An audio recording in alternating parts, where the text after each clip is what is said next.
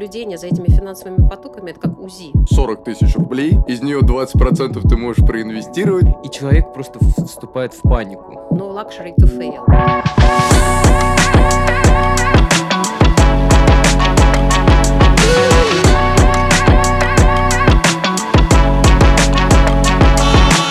Всем привет, дорогие друзья! Вас приветствует подкаст «Большой дивный серьезный мир». С вами, как всегда, ваши бессменные ведущие Василий и Сергей. Сегодня у нас замечательный гость, человек большого бизнеса. Немножко фактов. Счастливая мама троих детей, бабушка двух внучек. В начале 2020 года летала в невесомости, приняв участие в тренировке космонавтов на борту Ил-76 победитель конкурса компании B1 «Деловые женщины 2015» и впоследствии член жюри. У нас в гостях сегодня Ольга Ихлев. Ольга, здравствуйте. Здравствуйте, ребята. Здравствуйте, уважаемые, дорогие слушатели. Ольга, на самом деле хотели бы начать с такого простого. Пожалуйста, расскажите немножко о себе для нашей аудитории, для нашей молодой аудитории, для того, чтобы немножко их ввести в курс дела. Да, конечно, с радостью. А, ну, наверное, могу сказать, что важное такое интересное начало, которое мне много в жизни дало, это то, что я родилась в Новосибирском академгородке. Это удивительное место абсолютно. Вот. Я думаю, что многие смотрят, посмотрят э, об этом месте много достаточно информации, хроники. Но смысл в том, что это место, в которое приехали молодые ученые, которым был на тот момент 20-25 лет. Среди них мой папа, моя мама, она была студенткой Мехмата, папа был уже аспирантом. Вот. И э, одновременно собралось молодое поколение. Это, наверное, такой уникальный э, опыт э, в жизни страны, когда э, одно молодое поколение компактно поселилось в одном э, месте. И особенностью ученых, это среда, в которой я выросла, это то, что люди, которые критично мыслят, то есть не критикуют, а осмысливают, переосмысливают и допускают любые точки зрения, рассматривают их с интересом. А, вот. Отсюда отношение уважительное к детям, к молодежи. То есть нет разницы, знаете, такого приоритета старшего поколения.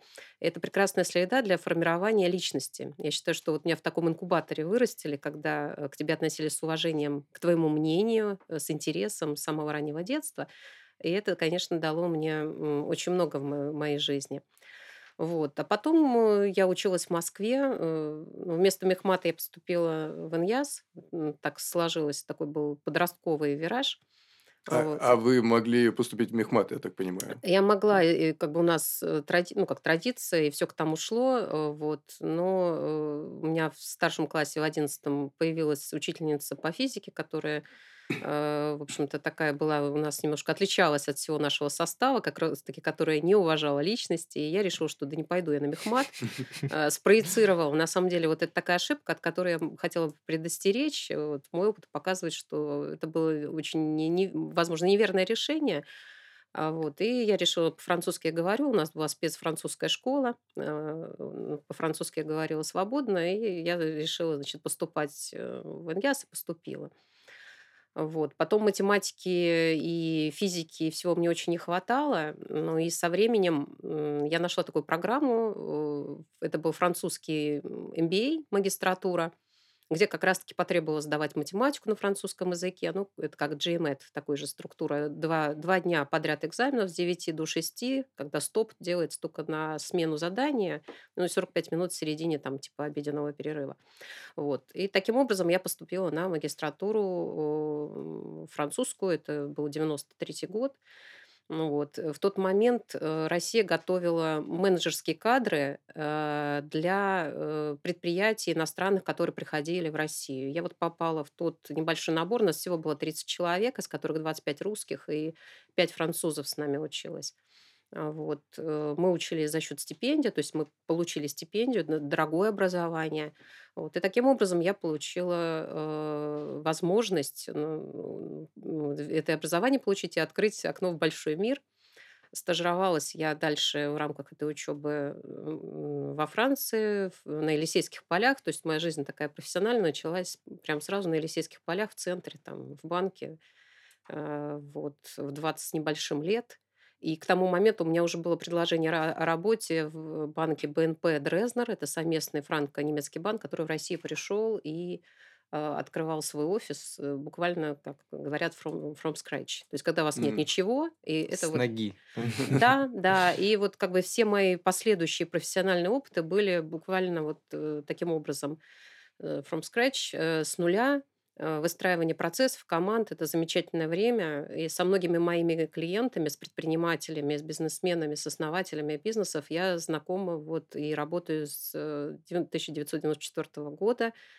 А, Вот, мы со многими на связи. Это не только российские компании, это международные компании. Их историю я знаю изнутри. И вот такое сотрудничество сложилось коротко, вот таким образом. У вас очень интересный путь. Это правда очень Мы мы интересно. тут часто говорим как раз про путь. И вот вы сказали про то, что как раз вы сначала поступили на, получается, Иньяс, и впоследствии связали свою жизнь с финансами. То есть вот насколько это, как сказать, э, насколько финансы вообще сейчас э, вы поглощены финансами? Ну, финансы, вы знаете, это тоже удивительная вещь на самом деле. Мы условно разделяем разные сферы, на самом деле Мгм. они все взаимосвязаны. А Вообще я финансы бы сравнила с кровеносной системой мира. А, Мало того, вот когда ты работаешь в какой-то крупной глобальной организации, работала всегда в ведущих глобальных банках мировых а, в России, ну и за рубежом как бы взаимодействовала, конечно же, ездила много всегда и езжу. И э, вот наблюдение за этими финансовыми потоками это как УЗИ.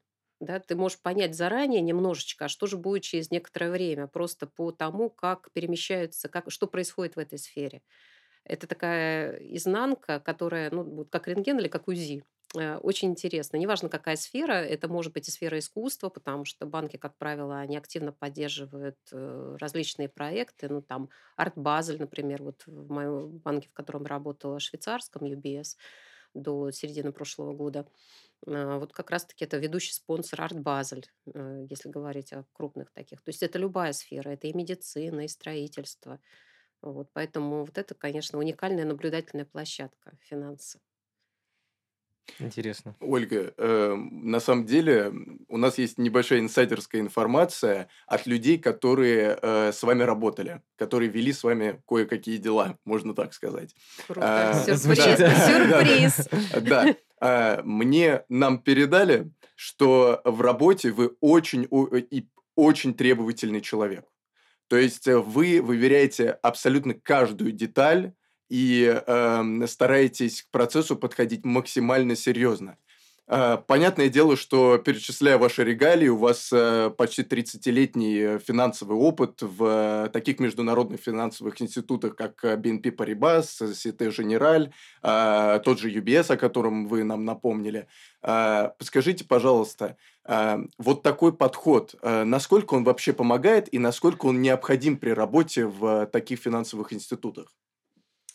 Э, Да, понимаю. И для нашего молодого поколения, чтобы они понимали, что... подскажите, себя- это все правда? Вы Да, это системный правда. человек? Я, я думаю, что правда, потому что у меня замечательный опыт был из команды «Авроры», это главное московское отделение БСЖВ, Societe Generale, Мгм. которая строила с нуля и огромную команду в том числе.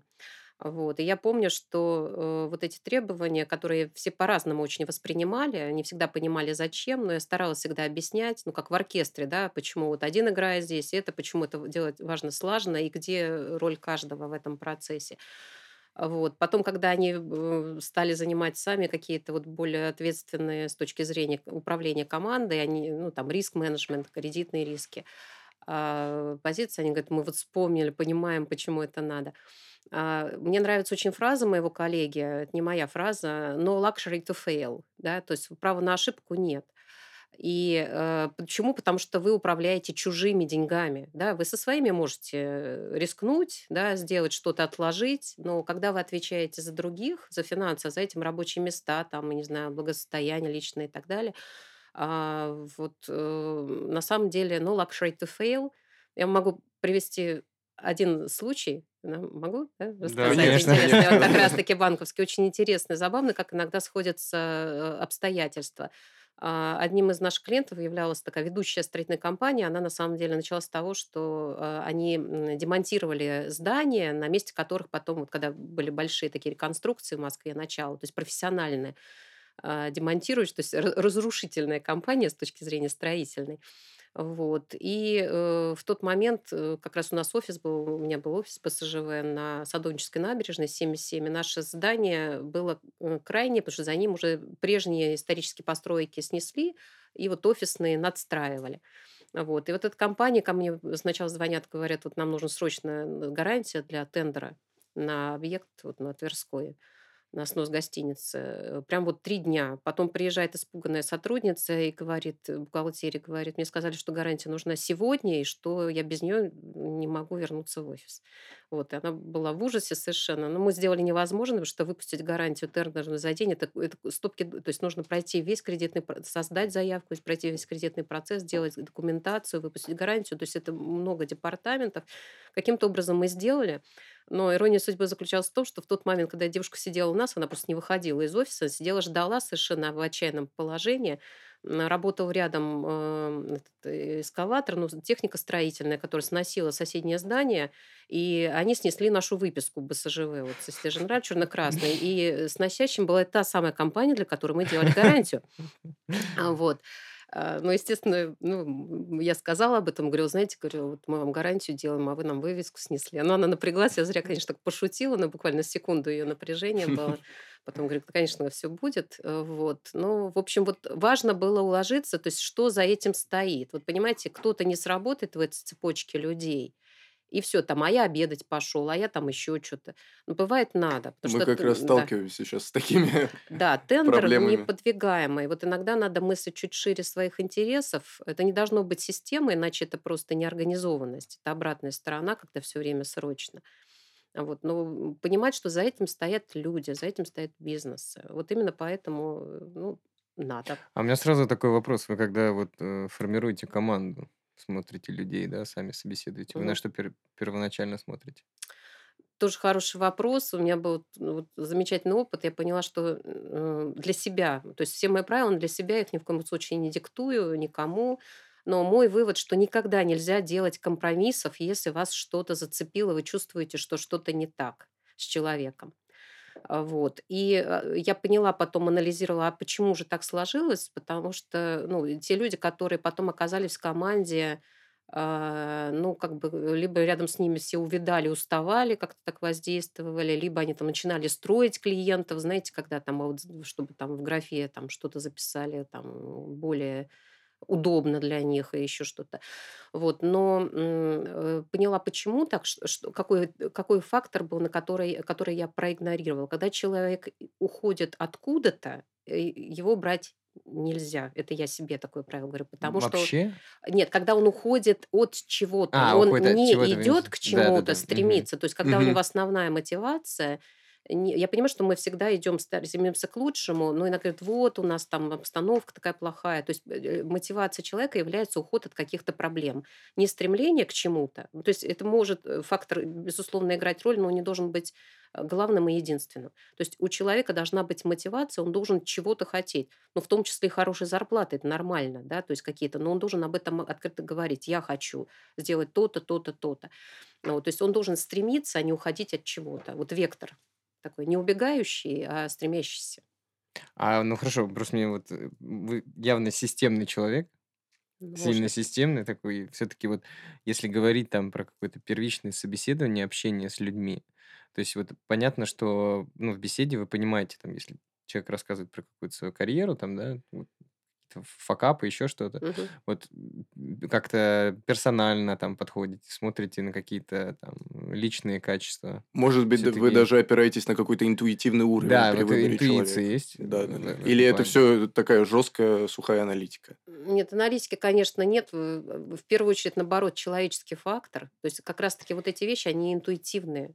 Это я потом разобралась. Вот я сначала поняла, что человек как-то чувствовал, что что-то не то. Но я решила, наоборот, э, это чувство в себе подавить и человека взять. Три у меня таких кейса было, а, когда я ошиблась э, с тремя людьми. Вот. Э, но это скорее интуитивно, просто потом пытаешься понять, чтобы это проанализировать свою ошибку, чтобы ее не повторить. Вот в этом.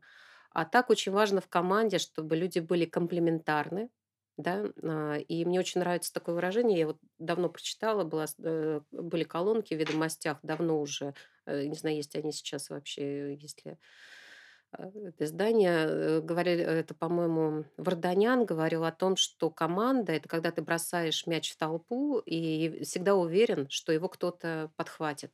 Но и ты в любой момент должен быть готов поймать кем-то брошенный мяч. И вы всегда это в команде видите. То есть, если вы говорите там, ой, надо сделать, а люди сидят с одинаковой функцией, и кто-то все время скажет, давайте я. Да? То есть не обязательно, что ты подходишь и человека нагружаешь. У человека должна быть мотивация. Если ему тяжело, не надо, не надо заставлять. Но очень важно, вот в чем особенность интервью, это раскрыть, а, собственно говоря, он кто, да, там, я не знаю, аналитик, продавец, потому что иногда наши стандартные предположения, они ошибочны, человеку хочется совсем другого. У меня такие опыты были, ну, могу проиллюстрировать, да, сказать. Например, все считают, что лучше работать в продажах, за это всегда больше платят и больше, да, ну, действительно. И э, когда вот я работала в растущей структуре, то есть мы создавали тоже с нуля БСЖВ, главное московское отделение, вот. У нас постоянно образовывались новые вакансии, возможность роста такого. Было здорово совершенно. Вот. И предложили одной сотруднице, которая прекрасно работала на всяких вот клиентских заявках, стать именно клиентским менеджером, и она отказывалась, хотя при этом она получала абсолютный потолок ограничения в росте зарплаты в дальнейшем, потому что на операционной должности это просто невозможно, не предполагается. Но, тем не менее, она инженер-геофизик, по-моему, по первому своему образованию, вот она предпочитает не работать э, с людьми напрямую, потому что это особый тоже стресс, а кто-то не любит работать с документами. Но вот самое главное не перепутать да, не посадить, наоборот, клиентщика на работу с какими-то сухими цифрами, а человек, который не очень хорошо воспринимает стресс э, коммуникации с людьми, ну пусть он спокойно работает с операциями. Вот это, наверное, основная задача услышать людей, понять Мгм. людей. Ну, каждому найти свое место. Конечно, рода, да. да, да. Да. Ольга, мы сейчас на самом деле коснулись вот такой важной темы ошибки. Мгм. Ошибки– это неизбежная часть вообще любой работы. И особенно для молодого поколения, которое только начинает свою карьеру, свой жизненный путь, э, такой осознанный, э, конечно же, они сталкиваются с каким-то количеством ошибок неизбежно. Э, Скажите, пожалуйста, как вот э, с точки зрения вас, человека с большим опытом, относиться к ошибкам? Тоже э, очень интересный такой и вопрос, и опыт у меня был. Вот я в свои там 24-25 лет попала в Париж. э, Это главное отделение, тоже main branch, в котором все-все услуги, услуги представлены. Там обслуживались все ведущие, кстати, бренды, поскольку это рядом с Авеню Монтень. А, У меня вот я писала свою работу по анализу рисков э, Нина Ричи, там, и в Сен-Лоран, и была у нее, ну, здесь вот всех этих э, модных домов. Вот. Из чего начинается утро? М, Идет выгрузка. Ну, французы, кстати, очень хорошо э, автоматизированы были и тогда. Идет выгрузка операций за прошедший день, и там ошибки. То есть неизбежно на там какое-то количество, на там полторы тысячи операций или там на пять тысяч операций, неважно. Там какое-то количество ошибок. И люди подходят, они просто берут этот лист выгрузку и просто говорят, вот эта ошибка, ее надо исправить. То есть никакого вообще, ни обвинений, ничего. То есть это абсолютная норма. И вот это отношение к этому как к части обычной рабочего процесса, мне очень понравилось, потому что для меня это был тогда шок, потому что, ну, как же ошибаться ни в коем случае нельзя, ну, тоже Ну, Такой бы, да. максимализм. Ну, Ну, на- как нас воспитывали, Мгм. понимаете, это тогда я не была руководителем, я тогда была, ну, там, магистрантом, выпускником, а, вот, э, но тем не менее, вот эти требования, которые к тебе предъявляют, ну, хотя я могу сказать, что в Академгородке, опять же, я вот в таком абсолютном э, раю для развития личности выросла, где мнения слушали, выслушивались, э, альтернативы допускались, вообще во всем, в образе жизни, ну, в таком, как сказать, все равно были рамки э, чисто нравственные, именно нравственные, а вот с точки зрения вариантов того, как ты думаешь, как ты мыслишь, не обязательно ошибка. И ошибка, это тоже, кстати, у ученых э, важная ошибка, это то, что приближает тебя к цели. То есть, когда ты исключаешь э, варианты неверные, ты приближаешься к нахождению верного варианта. И это здорово. Представьте ученого, который бы с первого раза, там, я не знаю, там, э, открыл термоядерную реакцию, то-то, то-то, то-то. Там, если он э, сделал это за 100 шагов, это супер. Мне почему-то кажется, что это вот э, особенность как будто наших российских компаний, потому что у меня был опыт такой негативный достаточно. Я выходил на работать, моя первая работа такая официальная, на стажировку в одну российскую компанию, не очень крупную. А, И, э, к сожалению, я столкнулся с тем, что э, с огромной нетерпимостью к ошибкам молодых. То есть начальник постоянно меня тюкал за то, что я делаю что-то не так, и это э, в каком-то смысле немного взрастило во мне вот эту вот боязнь совершения ошибок. И сейчас Да. уже работая в другой компании, более крупной, Сейчас ты начальник да, хороший? Да, часто, часто у меня хороший начальник, и он, наоборот, вам не искореняет эту историю и говорит, что ошибки – это хорошо, ты должен делать ошибки, так ты быстрее научишься, и очень лояльно к этому подходит. Я сейчас И, покраснею. да, да. И вот э, в связи с этим э, расскажите, пожалуйста, есть ли вот это действительно отличие, может быть, зарубежных компаний от э, российских компаний, или все-таки это все очень индивидуально от компании к компании, и вообще вот как вы на это смотрите? Ну, я думаю, наверное, есть, просто потому что зарубежные компании, они в себя аккумулируют опыт частного бизнеса на протяжении многих поколений. Э, Вот. И вы понимаете, что у вас должна быть и лояльность команды, и мотивация, и так далее. То есть это просто выработанная история. Не потому, что там люди другой культуры, потому что культура очень отличается. Я вот работала в франко-немецком банке, это вообще такой, вот как э, кота-пес или там. А, Вот, потому что э, система принятия решений у французов это король солнца, да, единоличное принятие решений, там он там повелевает и все исполняет. А Система принятия решений в немецких структурах это коллегиальность. Да, то есть все должны проголосовать, желательно там ну, единогласно, да, потому что будет очень некомфортно тем, кто оказался в меньшинстве. А, Вот. И важно вот договариваться. Вообще очень интересно работать в разных культурах и э, от многих брать. На самом деле э, культура вот именно просто российская, не бизнес-культура, а в целом, а, она замечательна. У нас просто тоже, вот если мы посмотрим на э, предпринимательские поколения до революции, пока они были, да, а, там тоже очень много интересного, там и великодушие, и наставничество, это все есть и передача опыта. Просто потом был большой перерыв, и мы эту культуру воссоздаем заново, и уж кто как может. Поэтому опыты Но разные. мне кажется, как раз сейчас вот э, мы с кем не обсуждаем, э, идет э, как бы такая парадигма в России создания института наставничества, причем на разных уровнях. Потому что люди понимают, что как бы ну, вот молодое поколение, которое выходит там в те же Яндексы, не знаю, что там у нас сейчас, ВК и Мгм. так далее, Тиньковы, э, очень такой недостаток возможности взять на себя ответственность.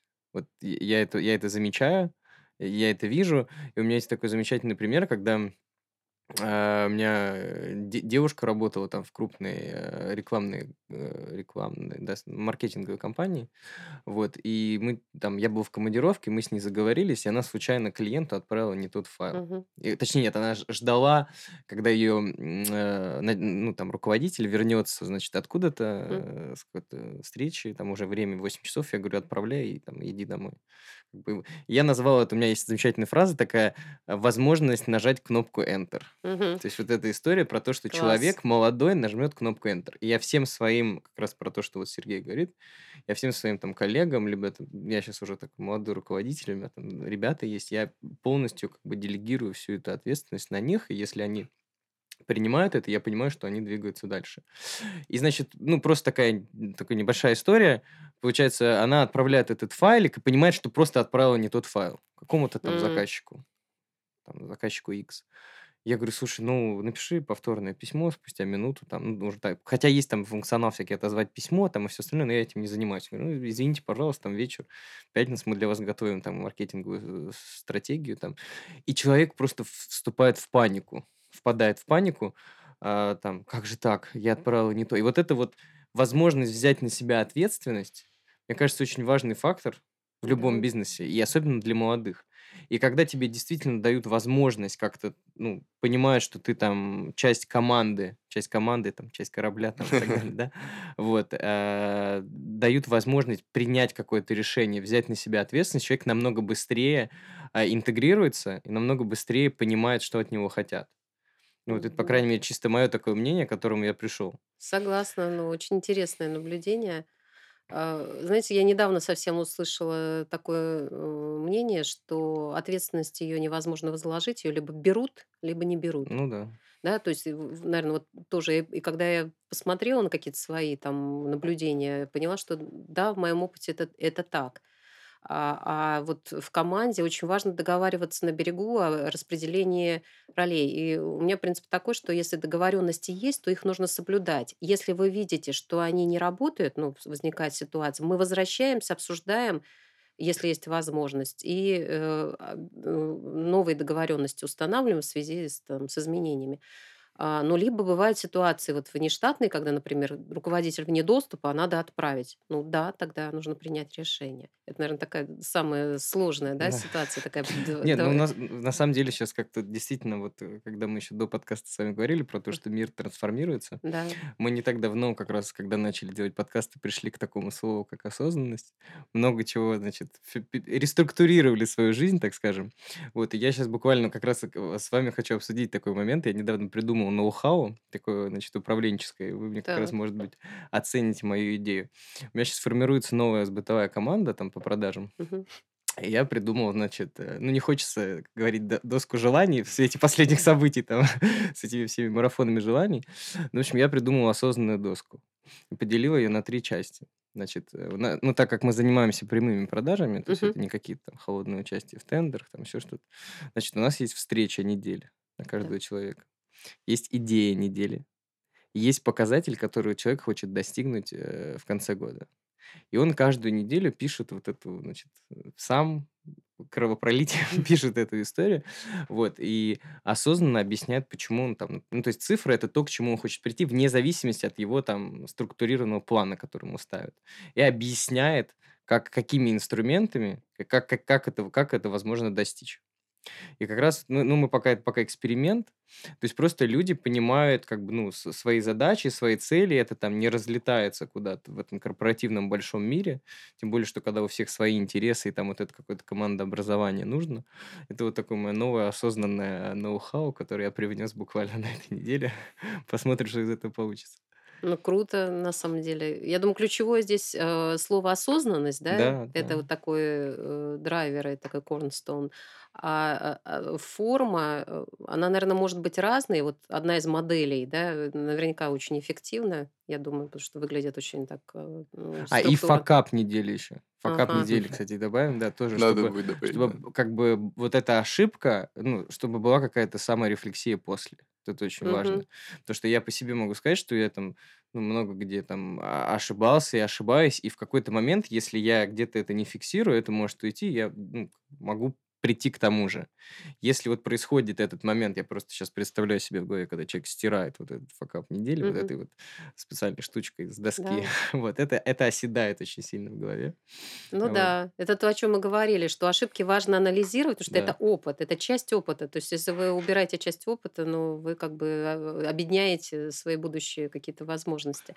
Важно еще эмоции подкреплять эту ошибку, вот как ты озвучил доска желания, она же на самом деле создает такой эмоциональный фон вокруг всех этих мероприятий, и ты, естественно, больше погружаешься, и у тебя уходит уже это в долгосрочную память, а не в оперативную. И, конечно же, это очень такой эффективный инструмент, Ну на да. мой взгляд. Однозначно. Вот. Да. Давайте поговорим про молодое поколение. У нас как раз Давайте. подкаст а, про Что вы думаете о нашей молодежи? Э, Ну, вы знаете, на самом деле у меня нет такого разделения.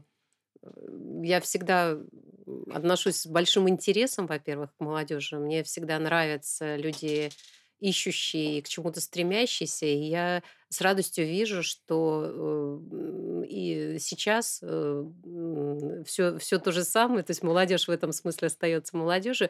Потому что я считаю, что сейчас на самом деле молодежи намного сложнее, чем было нам. Потому что у нас возможность выбора была ограничена. На самом деле, наверное, это в некотором смысле упрощает задачу. Ну, кто-то там за рамки пытается выйти, да, пробить э, головой потолок стеклянный, а, отклеиться от липкого пола. А, Вот. А э, с- э, у молодежи сейчас задачи гораздо сложнее, система, там, состояние неопределенности, то, что в этой ситуации люди ищут смыслы, ищет свой путь, э, и мне кажется, что это очень важно. Единственное, вот мне э, очень важно, э, количество ошибок может быть больше, неудачных попыток может быть больше, нельзя опускать руки. То есть вообще нужно убрать страх. Вот, по большому счету у нас страхов быть не должно никаких. Да? ну, То есть, ну, как бы, ну, вот это вот, если уберем своей осторожности, риски, это другое. Я говорю про страхи ско- сковывающие. Вот. Я просто вижу иногда, люди очень сильно расстраиваются, если проект не пошел какой-то сразу или пошел не так, как они хотели. А, Пытайтесь, старайтесь, не боги горшки обжигают. э, Все также начинали, у всех там разный есть опыт. Вот, поэтому я абсолютно верю э, в успех молодежи. Я вижу много ярких, замечательных личностей. И просто счастлива, что такие, такое поколение у нас. У нас получается очень такая комплементарная история. Комплементарно, да, Нет, на самом деле, в том числе у нас одна из э, задач подкаста, который как раз мы после всех известных событий там начали в общество воспроизводить, вот, в том числе как-то наставить на путь истины, то есть нас слушают, нам пишут фидбэки, действительно, там, когда, соответственно, мы общаемся с каким-то человеком, вот, и мне кажется, сейчас важно просто не потеряться и как-то найти к- какие-то возможности, чтобы с чего-то начать вообще, потому что, ну, я помню вот а, прошлый год, и многие как бы были сильно потеряны и эмоционально подавлены, и сейчас рынок как бы такой очень достаточно интересный с точки зрения там найма молодых, все реструктурируется там, да, и, в общем-то, пока, пока все ищут себя, мне кажется. Да, ну вообще была основная цель э, м, ведения этого подкаста, это, конечно же, терапия, потому что мы сами были в не очень хорошем эмоциональном, психологическом состоянии, и через подкаст мы хотели проговориться, и в итоге это вылилось в то, что действительно получаем фидбэк, люди нам говорят, что вот э, в этом вопросе я действительно разобрался, вы мне помогли, и это очень нам э, помогает держаться на плаву и заниматься нашим теперь уже любимым делом. И это очень важно на самом деле. В данный момент хотелось бы перейти немножко к финансам, если вы не против, для Конечно. молодого поколения. Сейчас очень популярна вообще эта история про финансовую грамотность. Может быть, вы слышали. Сейчас есть Да, куча, куча курсов. э, Люди в Инстаграме постоянно э, просто кричат о том, что финансовая грамотность э, в наше время это must-have. Все должны быть осознанными в этом плане и так далее и тому подобное. Для молодого поколения, как вы думаете, вот что им в этом плане лучше изучить, сделать? Как подойти к этому вопросу осознанно? Ну, вы знаете, я думаю, что в любой сфере, вот когда кто-то свою сферу выпячивает, то, наверное, что-то в этом не так. Потому что важно все. И э, ну, финансовая грамотность в том числе, потому что часть нашей жизни. Вот в той мере, в, котором, в которой она присутствует, то есть если для такой э, своих э, формирования каких-то своих решений своих потребностей по- жизненных, это одно. Если у человека это профессия, ясно, что уровень погружения для него совсем иной. Вот, поэтому идти, по большому счету, как во всем, нужно от цели. Да? Что, что человеку нужно. То есть грамотно распоряжаться своими финансами, или он хочет хорошо и быстро заработать, э, как, как многие э, мечтают, вот, э, или еще от чего-то. Ну, в общем, идти вслед за целью, к этому ресурсы соответствующие прилагать, потому что иначе будет дисбаланс между целью и ресурсами, которые... То есть вы будете перенапрягаться, например, а вам это не надо, если вам просто нужно ну, ну, правильно, ну, вам не нужно управлять там, например, миллионами, миллиардами, потому что у вас еще пока их нет. Так зачем же вам тогда погружаться в детализацию там, не знаю, каких-то инвестиционных э, законов, тем более, что они меняются. А вот э, люди тех же инстаграмах говорят, вот у тебя есть зарплата условно 40 тысяч рублей, из нее 20% ты можешь проинвестировать, откладывать, и вот постоянно вот этот Ну, процесс это, нужно кстати, как запускать. раз вы пока говорили, мне Да. сейчас назревал вопрос про вот эти вот миллионы, миллиарды, да, и как бы, ну, у всех разный уровень там дохода, уровень Мгм. жизни и так далее, да, но есть такое выражение, что там от тысячи рублей, грубо говоря, можно там рождается какой-то капитал. Мгм. Вот у меня такой персональный вопрос к вам, как э, к человеку из финансов. А, вот э, живем один раз, и как бы вот до какой-то суммы можно там все в ноль. Или все-таки нужно с, первоначально обретать какое-то там а, желание инвестировать, думать о будущем, или все персонально? Как вы считаете? Э, Ну, смотрите, вы э, правильно очень сказали, вот то, что вы ищете смыслы, да, и, э, наверное, это определяющее, потому что, наверное, определяет мировоззрение, как человек в целом смотрит на свою жизнь, и э, как э, в этой связи, э, где находятся его финансы, да, в, это- в этой структуре. Если человек действительно считает, что он живет один раз, что ему до- достаточно прожить 30 лет, а потом хоть потоп, ну, это как бы одна, это, наверное, крайний какой-то случай. Вот. и Если мы смотрим на то, что у человека есть какие-то смыслы и финансы, это, финансы на самом деле это ресурс. Надо понимать, потому что если вы, ну представьте, что если вы будете поклоняться, там, я не знаю, молотку, карандашу или там плоскогубцам, финансы это такой же ресурс. или там обмен энергии, да, определенный. Вы там заработали, конвертировали в определенные средства, вы можете что, как-то это потратить. То есть это такой сгусток энергии. А, оно не должно становиться самоцелью, это должно оставаться ресурсом. Вот. Как только вы поставите это на свое место, у вас выстроится ваша личная картина, потому что дальше у вас есть некая система ценностей в жизни, да, и что вы хотите, а что, на, что вы на самом деле хотите. Вы, например, хотите там спортом заниматься активно, вы хотите там э, строить, вы хотите там, не знаю, в книги уйти, там углубиться или еще что-то. Вот. Э, от этого зависит. И, э, в общем-то, я думаю, что тогда у вас выстроится цельная такая картина и дорожка, как же, собственно говоря, идти. Вот эти все быстрые решения, ну, ребята стараются, каждый старается свою там популярность достичь или еще, еще что-то, но мы видим даже на коротких историях, что это такие, знаете, одно, однодневные, ну, в рамках э, большого там периода времени, это такие однодневные э, истории, которые быстро взлетают и быстро гаснут. Хотите такого же, можно попробовать, да, вот тем, кто хочет повторить этот опыт. Я думаю, что мало на самом деле, кто хочет повторить опыт. И человеку не так много для жизни надо. Вот нужно понимать. С какого-то момента имущество и капитал становится бременем, это ответственность. Если это бизнес, это прежде всего ответственность. Вот. Э, очень интересно в этом смысле. Вот мы встречались с э, семьей Манц. Это швейцарская семья, которая во многих поколениях владеет большим объемом недвижимости. А, там Сент-Готар, там отели, ну, разные другие. Они, кстати, э, мама у них русская, и жены у, у обоих это двойняшки, э, парни-наследники. Мгм. Вот, и все думают, ну, слушайте, благосостояние меряет там Forbes, ну, сколько там, я не помню, у них ну, там полмиллиарда, миллиард, два, там на тот момент, не помню. Вот, и говорит, о, столько денег, почему-то все считают, что такие мешки с деньгами, да, эти миллиарды, которые можно потратить. Первое, о чем они сказали, что большое состояние– это ответственность. Вот. Каждый ли готов эту ответственность нести? Вообще хочет ли этой ответственность нести, заниматься? Вот в этом, наверное, э, основной вопрос. Надо понимать, что мы очень быстро достигаем э, того уровня необходимого финансового благополучия, который человеку нужен именно как, ну, как уровень безопасности. Да? Там, квартира, жилье, там, возможность э, медицины, там, какую-то себе позволить и так далее. Это не так много денег на самом деле. А все остальное становится бременем в некотором смысле. Но мне кажется, еще есть какой-то психологический момент. У меня, например, есть такая история в голове, что у меня есть какой-то минимум на карточке, который я не должен потратить в этом месяце. То есть вот у меня есть какой-то барьер того, что там Мгм. наслед... ну не знаю, это как-то пришло, вот у меня есть какая-то финансовая, там около Переход- грамотность. Переходящий э, остаток такой, Да, да? да, то есть в этом Ага. плане, вот. Но э, иногда мне кажется, что сейчас я начинаю потихонечку отпускать эту историю. Действительно, там, с точки зрения денег, я считаю, что это ресурс, там, вот, э, у меня есть определенные, там, а, как это сказать, ежедневные, там, свои какие-то процедуры или, там, не знаю, ритуалы, там, сходить на бокс, утра, там, Мгм. тренировку, там, или, там, не знаю, поесть. Вот я, я люблю поесть. Это прям для меня мантра, я должен где-то позавтракать, тогда у меня что-то придет в голове, какая-то история сгенерить там. В подкаст, мы сейчас там видеоподкасты там инвестируем, да, пока вроде как э, без ну, окупаемости там какой-то, но я считаю, это такие бл- благие какие-то вещи. Вот, но в целом, да, но вот психологически это сильно на многих влияет, на молодых, это прям вот сто процентов, что нужно иметь какой-то запас хотя бы какой-то, чтобы если вдруг что.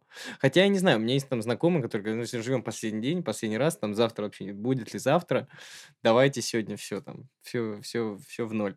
А Вот. я, я видел какие-то аномалии, у меня тоже есть такие знакомые, когда они, правда, как транжиры тратят, тратят все, но при этом и зарабатывают постоянно. И у них вот этот процесс, он бесконечный. мне кажется, будто проще бы. надо относиться просто к Да, как будто вот возможно. если чем проще относишься, как будто не переживаешь, тем э, легче все приходит. Не знаю, это тоже с точки зрения энергии, да, происходит, наверное. Ну Вы да, верите в это, энергию? Да, вообще. ну, безусловно, да, я верю, но энергия это часть нашего и материального, и нематериального мира, да, ну, материального, наверное, там, переход массовой энергии, все прочее, мы уже что-то познали, можем померить чем-то. А, вот, э, конечно, и есть такой и закон тоже, ну, не закон, наблюдение, что действительно, когда люди не, э, как сказать, держатся там любыми средствами за свои сбережения, а просто использует их активно, есть некий такой поток, да, течет. Вы назвали две крайние э, позиции, да, то есть когда человек там ну, э, скаридно все сберегает и боится всего, и второй, когда он, наоборот, все спускает. А перед этим, вот, ну, между этим вы рассказали вот о своих опытах, которые каждый из этим насыщен смыслом, потому что для Мгм. вас за- завтрак– это не потребление некого количества калорий, да, Да. э, да, а вот для вас это ритуал, который для вас дает некое эмоциональное и, и энергетическую зарядку такую, да, помимо того, что, ес- естественно, вы съедаете какое-то количество калорий. А, Вот. И, или, допустим, то, что вы инвестируете, вы тоже вкладываете, вы развиваете какое-то дело. Это созидательность, это творчество, да, а, вложение. И вы готовы пойти на риски, то есть расстаться с какой-то суммой, работать там, ну, какой-то создать временный убыток, да, в денежном потоке с тем, чтобы что-то произошло в будущем. То есть это вот как раз вот эта гармоничная такая ситуация, гармоничный подход, а в основе лежит то, что э, человек отказывается от, э, как бы искореняет страхи у себя. Мгм. Вот э, страх. Страх нас все время связывает. Когда страх уходит, вы увидите, в какой-то момент иногда нужно последнюю рубашку отдать, потому что это вдруг надо. Ну, сейчас разные ситуации у разных людей, и такие, к сожалению, случаются, и они всегда были на самом деле. А где-то действительно надо приберечь э, что-то. Э, Интуитивно человек чувствует, что вот не надо это все спускать, пусть оно побудет, да, и потом он куда-то это вложит, э, ну, чем-то поможет себе, другим, бизнесу своему. На самом деле, э, очень интересно, что вы смотрите вот с точки зрения смыслов на все. Это такое новое новое у нас Да, веяние на да, мы, подкасте. мы, мы от вас сейчас Новый часто, поток. часто слышим, что нужно э, полагаться на свою интуицию больше, нужно вот э, чувствам полагаться, потому что мы на, на самом деле новый поток э, сознания такого.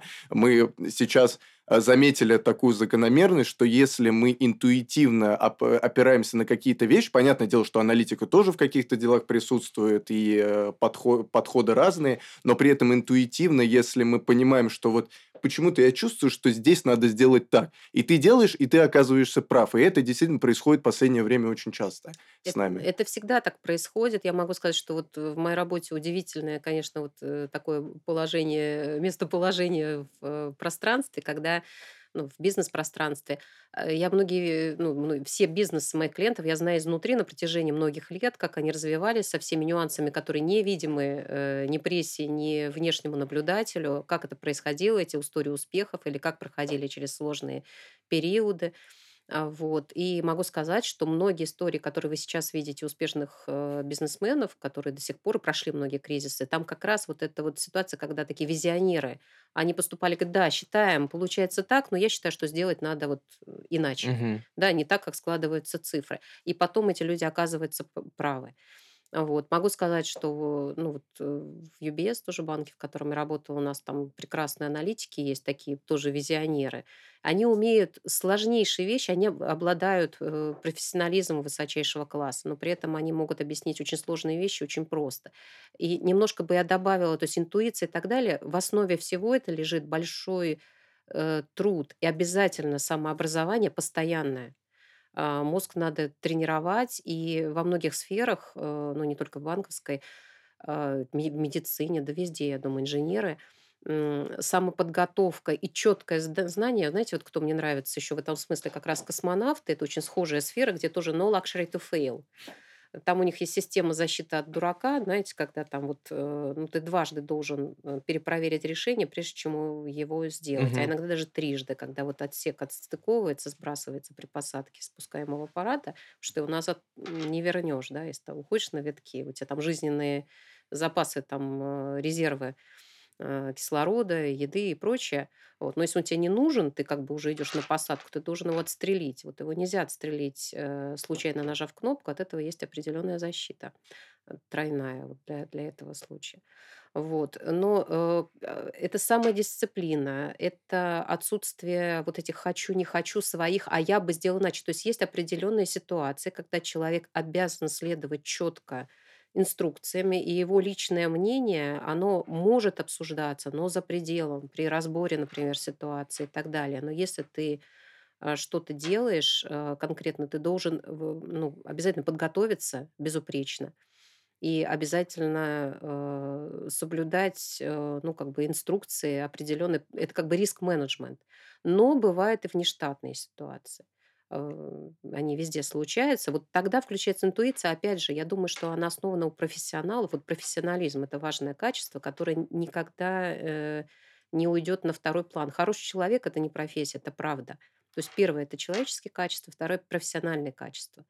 Мы когда идем там, к врачу, к парикмахеру и так далее, мы же не идем к первому, у кого свободный Мгм. слот постричься, да? Вы пойдете к своему. Хотя они Конечно. все работают, они у них соседние кресла, да, и, в принципе, может быть, даже более удобное время у другого, у которого куча свободного времени. Вот. Так что, Вы да. сказали про кризисы. Мгм. Есть у вас какой-то собственный рецепт, как выйти из кризиса? Ноу-хау.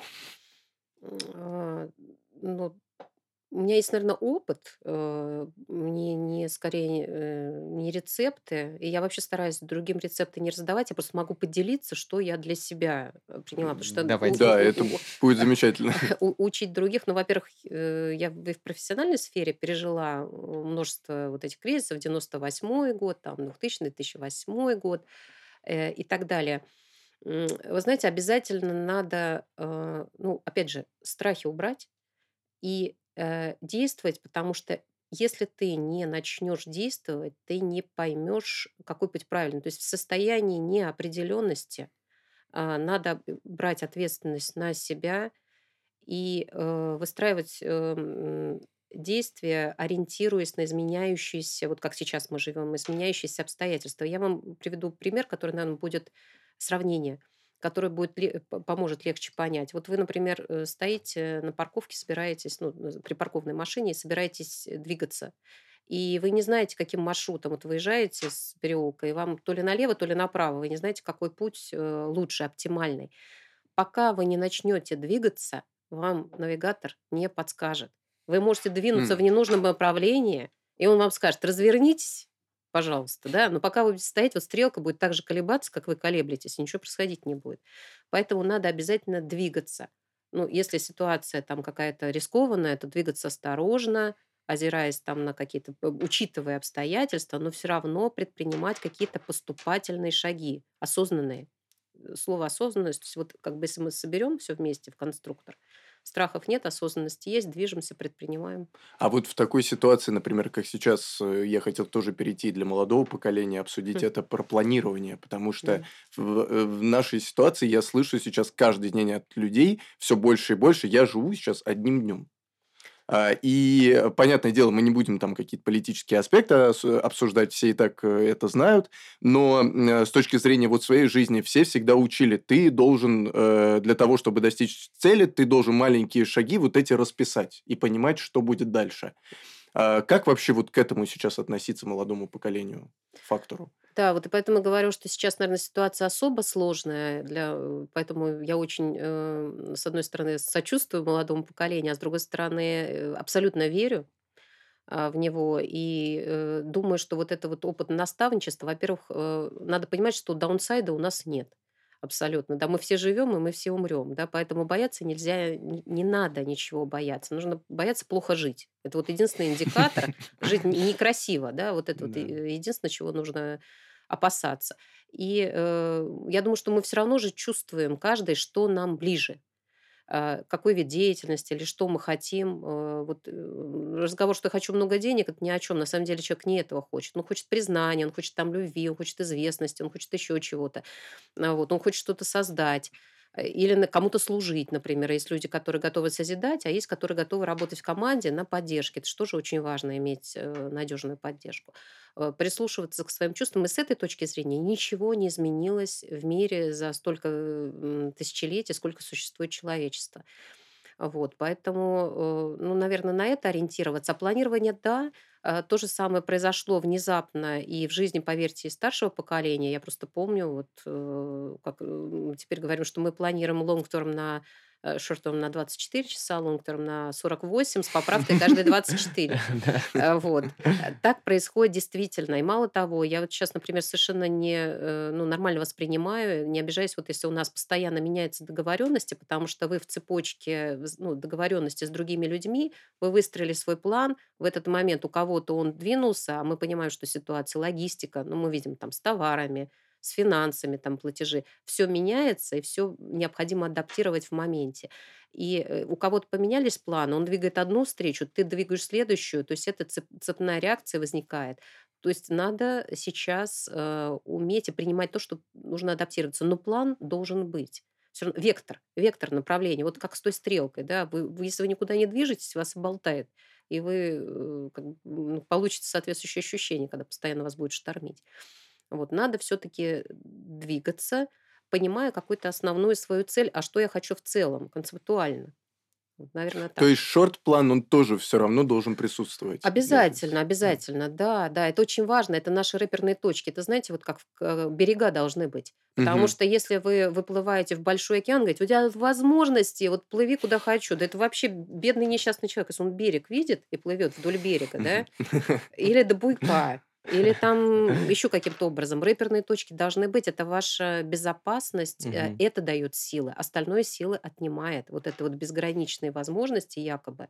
Это на самом деле полная потерянность, отсутствие систем координат. Вот система координат должна быть по звездам, по откликам, вот как-нибудь. Скажите такой э, немножко смешной вопрос вам, как человеку из финансов. План-факт всегда не совпадает? А, ну, э, нет, все, иногда совпадает. На самом деле, это как хочешь насмешить Бога, построй планы из этой серии. А, если ты идешь, ну, просто подтверждаешь, э, подтверждается либо то, что правильно построенный план, либо неправильно построенный. И вот здесь мы оттачиваем. То есть это Мгм. скорее такая сверка себя, насколько ты отклоняешься от курса. Если ты чаще угадываешь, значит, э, принципиально вот принцип, заложенный в твоих действиях, работает верно. Если ты стабильно отклоняешься от плана, но если только план не спущен сверху, и ты понимаешь, что ты просто, ну, тебе его спустили, а ты его не выполняешь. Кстати, вот знаете, что в финансах, э, например, рисками называют, но если вы хотели заработать 5%, а вместо этого заработали 25%, то это финансовые риски. То есть вы подверглись риску. Риски мерятся не только с точки зрения убытков. М. Если вы случайно заработали, а еще и 50 и 100%, то у вас такой риск с точки зрения финансов, ужас просто. Ну, еще инвесторы смотрят на то, как вы планируете, наверное. С точки А, зрения... Ну, вы что-то Да. гарантируете. Вот мне недавно тоже рассказывали, что мы что-то планируем, какую-то Мгм. примерную цифру, да? И тоже, если мы ее перевыполним в два или в три раза, это тоже не есть хорошо. Потому что, ну, Да. инвесторы смотрят на это и, и- и делают выводы по вам, как по человеку, как бы разумному, который, да, который Мгм. обещает какую-то цифру ну, по итогу. Вот. Но у нас просто немножко другая привязка, там, привязка к производству, там, в этом плане. Да, но могут Ну, быть ситуативные факторы, например, там, я не знаю, ну, какие-то сезонные, геоп- ну, сезонные мгм. можно предвидеть, ну, например, э, сезонные, слишком там холодная зима, если сельское хозяйство, э, или там ранняя весна, поздняя весна, вот то, что предвидеть невозможно. Ну вот. Либо какие-то геополитические факторы, ну, тоже предвидеть невозможно, да, поэтому они также могут влиять и на э, трансформацию индустрий, э, на перестройку экономик. Вот, на, на это. И тогда у вас вы можете действительно и выиграть за счет этой ситуации, просто как некая волна такая, которая Мгм. вас вынесла да, наверх. Разовые, да, если у вас системно вы мимо э, проходите планов, то это повод задуматься их, скорректировать, искать. Расскажите немного, как вы в невесомости летали. И как, почему ваша это вообще мечта? Да, переходя так плавно к вам. Э, Да, но на самом деле это тоже к вопросу о том, что границ нет. Вот нам иногда кажется, что они существуют.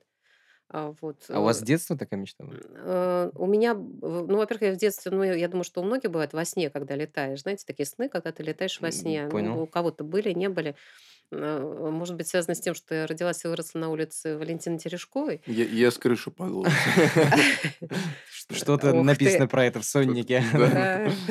Э, Ну, это, И это почему ты опасно. никогда не долетал, кстати? Это очень странно. Я вот всегда оставался перед землей и просыпался. Ну вот, Да, да, надо почитать про это. Да, ну вот это как Сергей Радонежский на самом деле. А, Вот.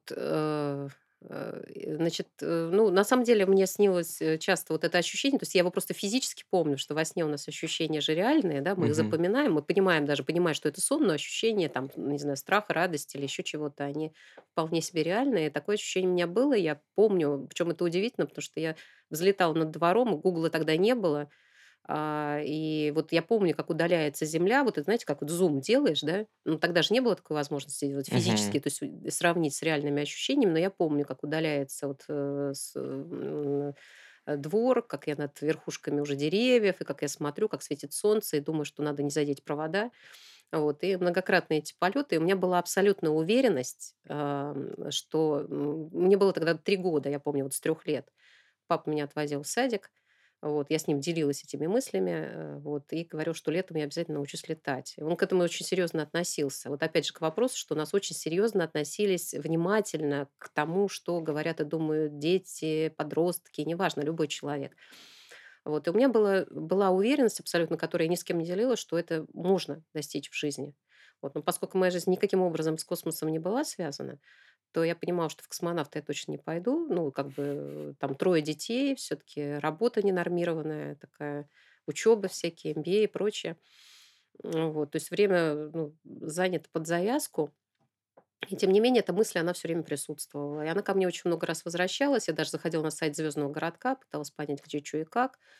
Вот. Но в моей работе, кстати, с э, авиацией все равно была связана. Это вот преимущество банков, потому что вот Кредит Агриколь, когда я работала, мы финансировали, это банк крупнейший э, по объему финансирования бизнес, этих э, корпоративных, коммерческого транспорта.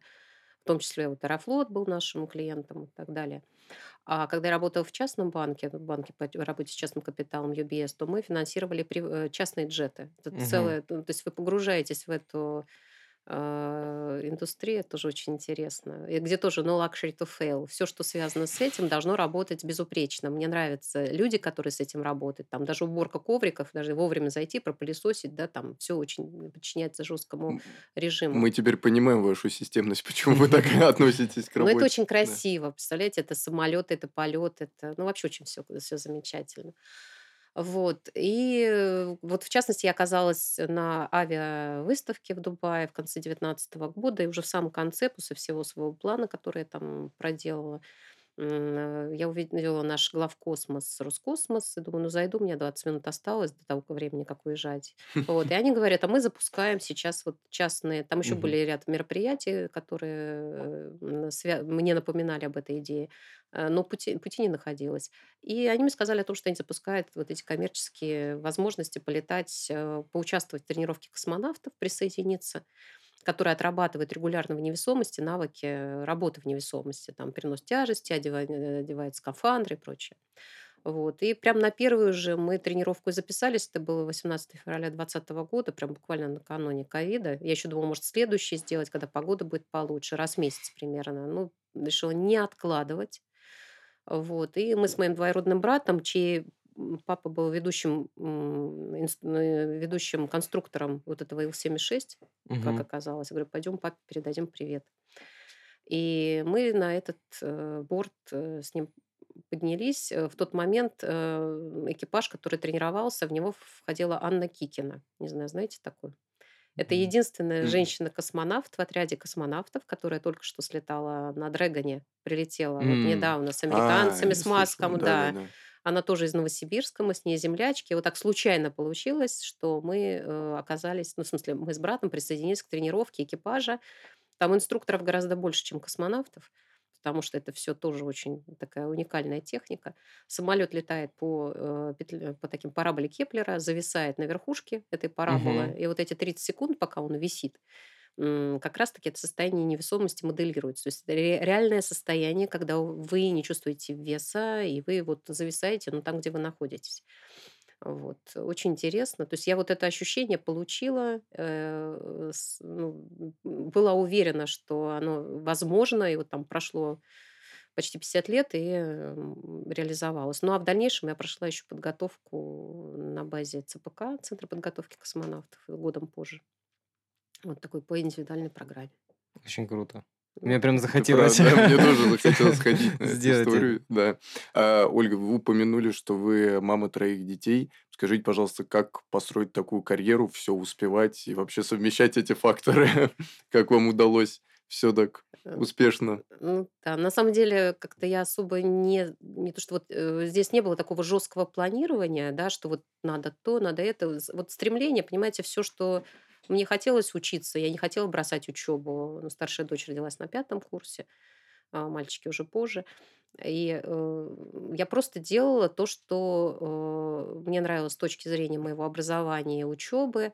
А семья, ну, это вообще дар такой большой э, свыше, я считаю. Вообще рада, что у меня такие замечательные дети. Вот младшему 22, старшей дочери 33. А, вот. И у меня совершенно замечательные дети. И то, что мне удалось как-то совместить э, одно и другое, это здорово. Я думаю, что, конечно, есть определенные издержки. Да? Наверное, считают, что ну, там, дети брошенные, но я всегда старалась вот любое время свободное, не свободно, то есть находить это время и планировать, планирование, конечно, вот для, в том числе детей же надо еще и развивать. У нас такая веселая табличка, не табличка, экселевская, расчерченная сутки, размеренные на 15-минутные интервалы, раскрашенные разным цветом, чтобы не забыть кого-то отвезти там на, на теннис, на там, то, на все. И, в общем, вот это все сорганизовать, это гиперорганизация требует. Ну, это с точки зрения логистики. А по большому счету семья – это ну, э, любовь и поддержка друг друга. Вот это очень важно. И развитие, возможности развития. Мгм. Ну, не знаю, думаю, что у меня не, не все идеально получилось, конечно. Не думаю, я уверена, что не все идеально получилось, но я старалась. Я очень Ну, старалась. Мне кажется, это самое важное, потому что идеального и не существует, Да, да. Мне кажется. Нему можно только жизнь вообще поиск баланса.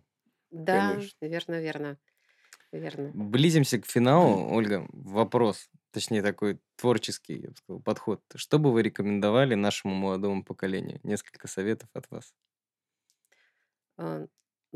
Первое, во-первых, э, ну, я хотела сказать, что совет, который дала бы в первую очередь, это то, что положено в основу вашего проекта. А, Это э, поиск смыслов и вера в себя. Да, вот эти вот э, две вещи абсолютно э, фундаментальные, а остальное уже, наверное, прикладное. Вот. Дальше, ну, поиск своего пути, то есть прислушиваться к себе и не отвергать это, не, не соизмерять это с какими-то внешними а, социальными, я бы сказала, такими ценностями, ну, со- социальными с точки зрения того, что популярно. Да, потому что ваша жизнь может быть среднеарифметически не очень популярна, но это не важно, она ваша. Вот. И верить в себя, верить в людей. Ну и, конечно, обязательно навыки нарабатывать свои профессиональные, потому что ну, это важно. Это и система безопасности ваша, ну как пилот, да, он должен там владеть чем-то. И э, та радость, которую вы получаете, вы вспомните, когда вы впервые сели на велосипед, и вы поехали сами, да, какой кайф вот от этого ощущения. Вы Да, вспоминаете вот эту Да. да, радость. да, То есть да. сначала это страшно, неудобно, боишься упасть и падаешь. А потом едешь, и как же это классно и приятно. Вот э, вспоминайте это ощущение, и я думаю, что в любом деле у вас все точно получится. Супер. Спасибо вам огромное. Да. Спасибо. Друзья, мы завершаем наш подкаст. Э, Это подкаст «Большой дивный серьезный мир», второй сезон. Ставьте лайки, пишите, пожалуйста, комментарии, подписывайтесь на наш подкаст, пишите, кого бы вы хотели здесь видеть, а мы будем стараться делать для вас круто, Подписывайтесь свежо на наш инстаграм еще. И, и с э, очень положительной и большой энергией будем стараться привносить новые смыслы. С нами сегодня была Ольга Ихлев. Ольга, спасибо вам. Ольга, спасибо огромное. Спасибо, ребята. Да. Всем пока, Спасибо, ребят. Всем пока. Пока-пока.